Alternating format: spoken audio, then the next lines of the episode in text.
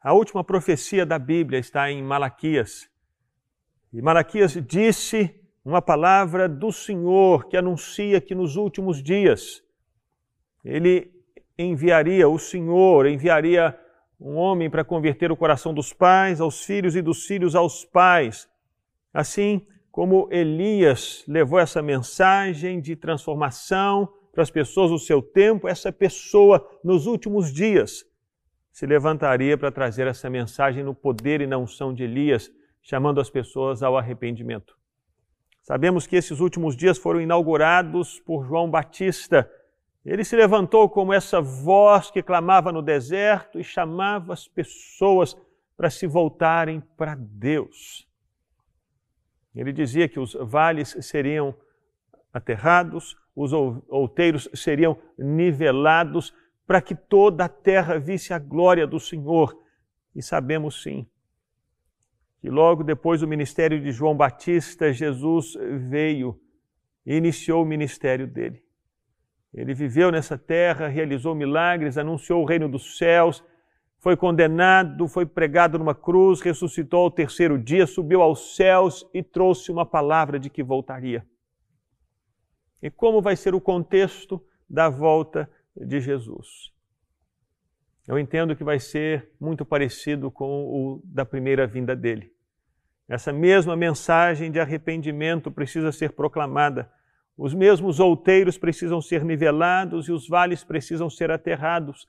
A mensagem da volta de Jesus pela segunda vez é a mesma da primeira vez em que Jesus pisou nessa terra. E é um chamado para que você se arrependa e se volte para Deus. Um chamado para que você deixe os seus maus caminhos e abrace o caminho do céu. Um chamado para que você deixe de lado as suas palavras e abrace a palavra de Deus. Um chamado para que você deixe esse estilo de vida que é de acordo com esse mundo sem Deus e venha ser transformado pela renovação da sua mente com a palavra do Senhor. Não existe outro caminho para mim, para você, no seguimento a Jesus. E não existe outra maneira por meio da qual possamos nos preparar para a segunda vinda de Jesus. Nós precisamos levantar a nossa voz com essa mesma palavra. Um chamado para que as pessoas se voltem para Deus. Esse é o texto de Isaías 40.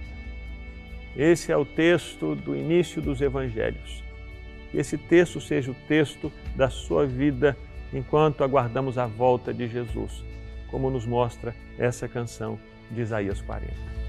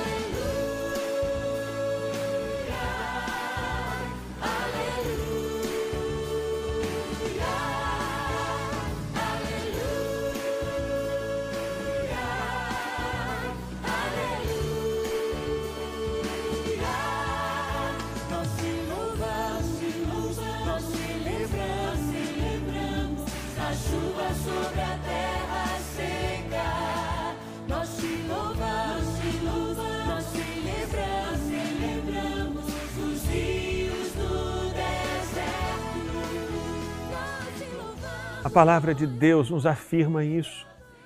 Sem santificação, ninguém verá o Senhor.